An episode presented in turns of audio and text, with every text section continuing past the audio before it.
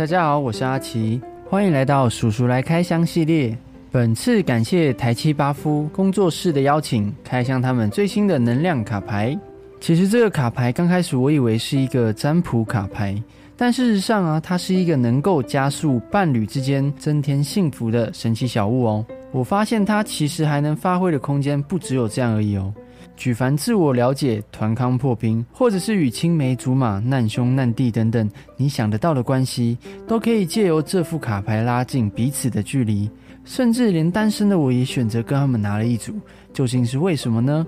事不宜迟，让我们赶快来看看究竟这个卡牌藏着什么样的神奇秘密吧。幸福能量宝盒卡牌是台湾第一副中英双音以两性为主题的对话卡。会用双音的原因啊，其实也是因为台七巴夫文创工作室其实是由两位理性冷感的台湾妻，还有感性热情的巴西夫在感情生活中一起相处了十五年的异地恋为基石打造出来的。也因为是异地的原因，彼此的文化、语言跟习惯都有很大的差异，但这也却成为了他们能够在感情中领悟到许多心得的契机。异国恋情与高互补性的组合。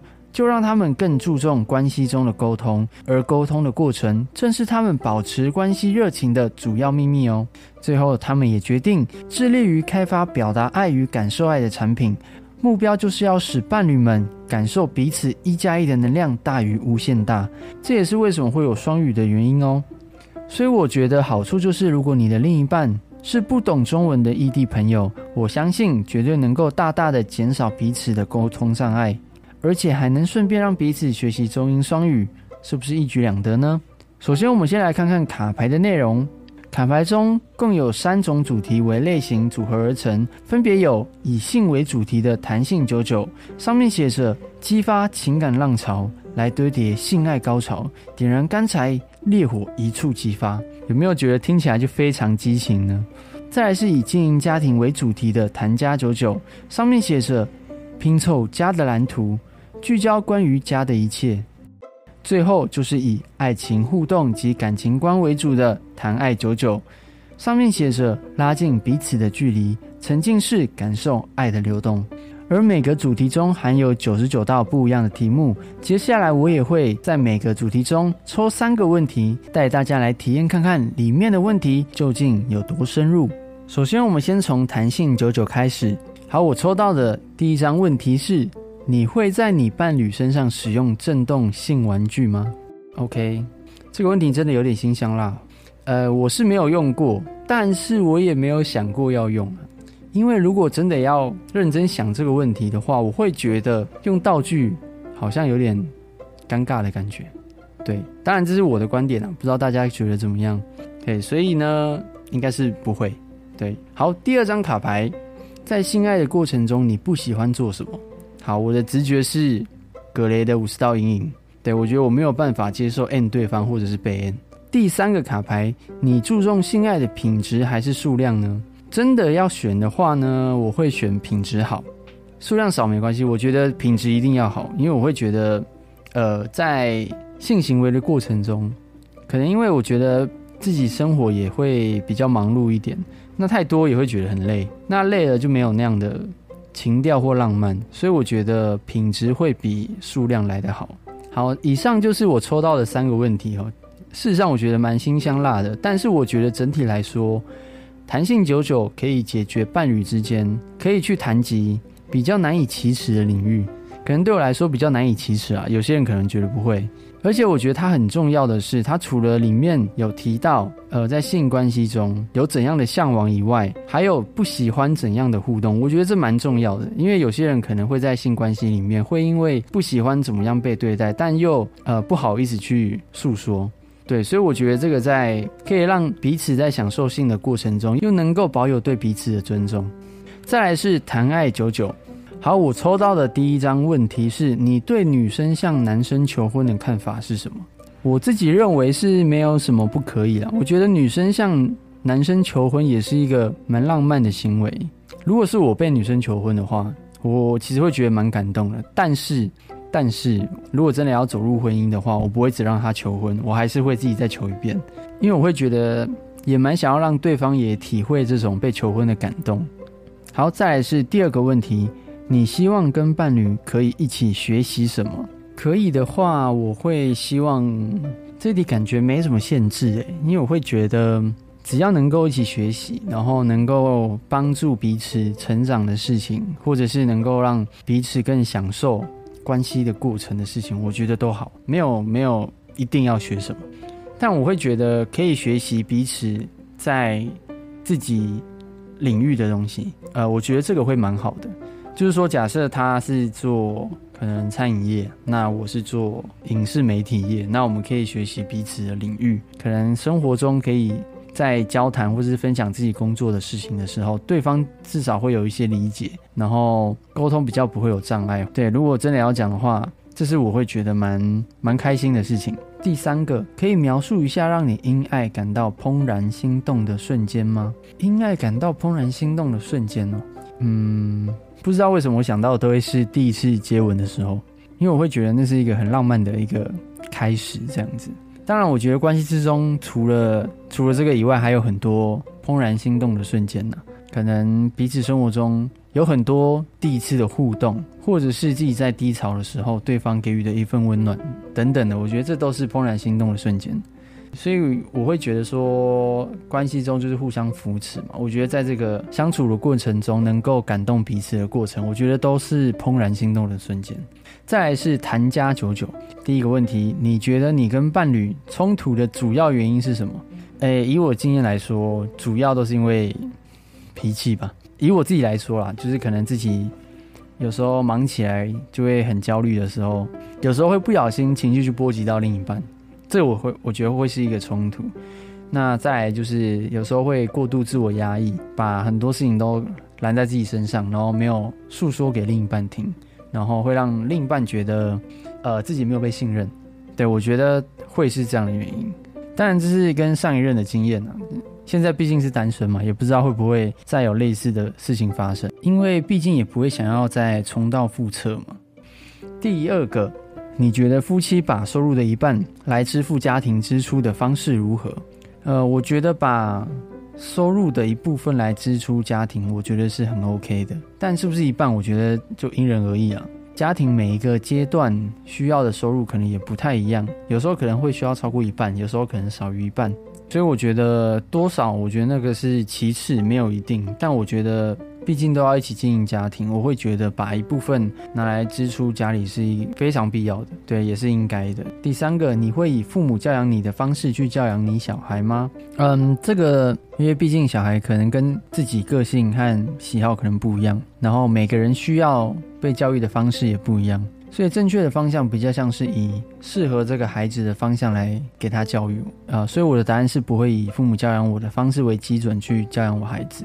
好，以上就是我先抽过的几张卡牌，那也有另外再抽几张给大家看一下，里面大概会有什么样的问题。整体我自己体验完呢，我觉得问题的方向都很实际，也不会过于抽象难懂。那这个好处就是说，让我们在回答问题的时候可以很精准，也可以省去让我们思考问题是什么意思的困扰。整个问题都设计的蛮有心思的，我觉得是真的要有一定的经验和历练的人才能够把这些问题设计出来。那最后还是要谈谈为何卡牌会以这三个主题为基础来设定问题呢？其实这三个主题啊，并不是随便乱设定的哦。这里就不得不谈到耶鲁大学心理系罗伯特所研究的爱情三因论。他有谈到，完美的爱情就是由激情、亲密、承诺三个元素组成的。激情的意思就是说，在关系中能够保有亲密的接触，或者是性等等的互动，让关系中可以保持让彼此脸红心跳的过程。换个说法，我觉得就像是每天都跟初恋相处一样。第二个亲密，它的意思就是说彼此拥有心灵上的交流、倾听，还有接纳彼此等等的互动。所以我觉得在关系之中啊。感觉感受是最真实的，有时候彼此总会有最真实的一面想要抒发出来，所以如果这时候跟自己相处最久的人，或者是最亲近的人没有办法去理解还有接纳的话，我觉得长期下来会形成一种非常压抑的过程，那这个一定会影响到关系的品质。第三个承诺，意思就是关系中愿意给彼此付诸承诺跟信任，让看不见的爱情在看得见的现实中能够保有安心感。当然，我觉得这一部分也是一种仪式感因为你说承诺会不会履行，这个未来也不一定嘛，因为还没有发生。但是我们人总是喜欢这种付诸承诺还有责任的仪式感，因为确实能够给我们安全感。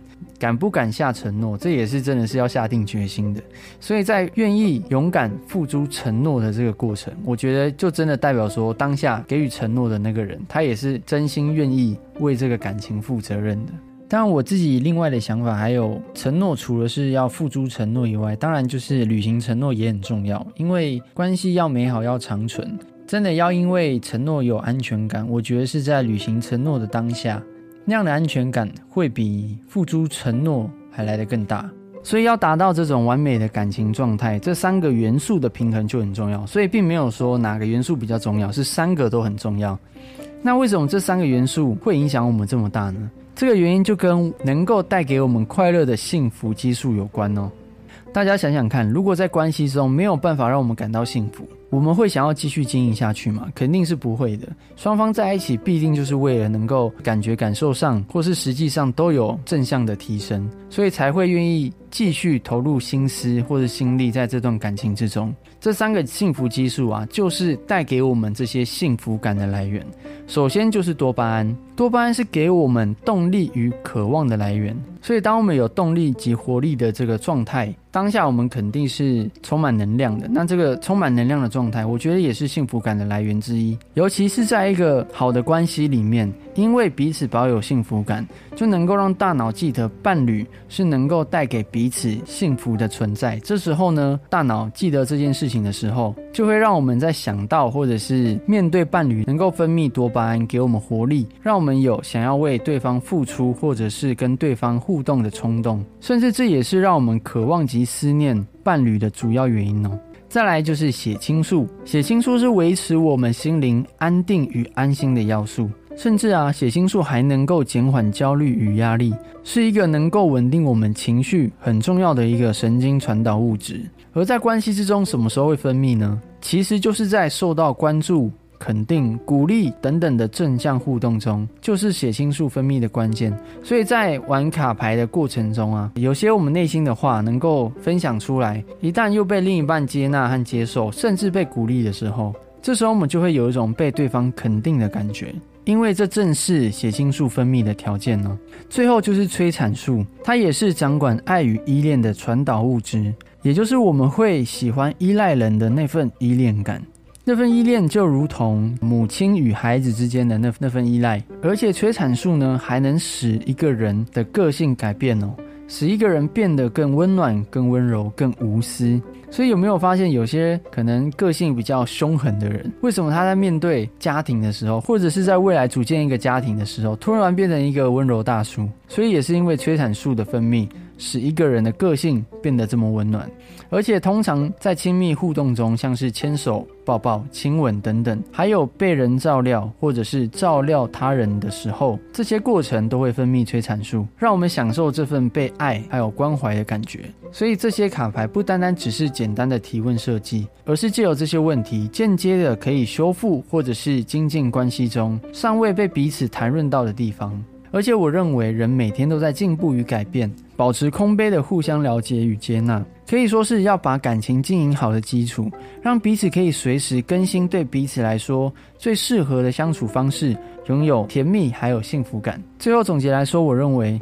如果你是一个有伴侣的朋友，或者是有家庭的朋友，我相信卡牌绝对能够增加你与伴侣，甚至是整个家庭的温度哦。而单身的朋友就可以像我一样，我觉得这个很适合拿来作为自我了解的工具，因为我发现有些问题是很重要，但我从来没有想过的问题，所以我觉得是一个很能够帮助自己。突破自我盲区的工具哦，甚至在未来择偶的过程中，可以更清楚的知道自己适合怎样的另一半。在真爱到来以前，做好功课，把握好得来不易的缘分哦。最后，当然，我觉得也很适合用来作为团康或者是课程等等具有教育意义的破冰游戏的一个工具。这个能够加强人与人连结的幸福能量宝盒，也准备将在泽泽平台开始募资喽。快把握时间享有早鸟优惠吧！希望今天的开箱能够帮助到大家，感恩大家收听叔叔学生活。如果想要了解任何能够帮助生活更热情的小物品，欢迎大家私讯下去跟我说哦。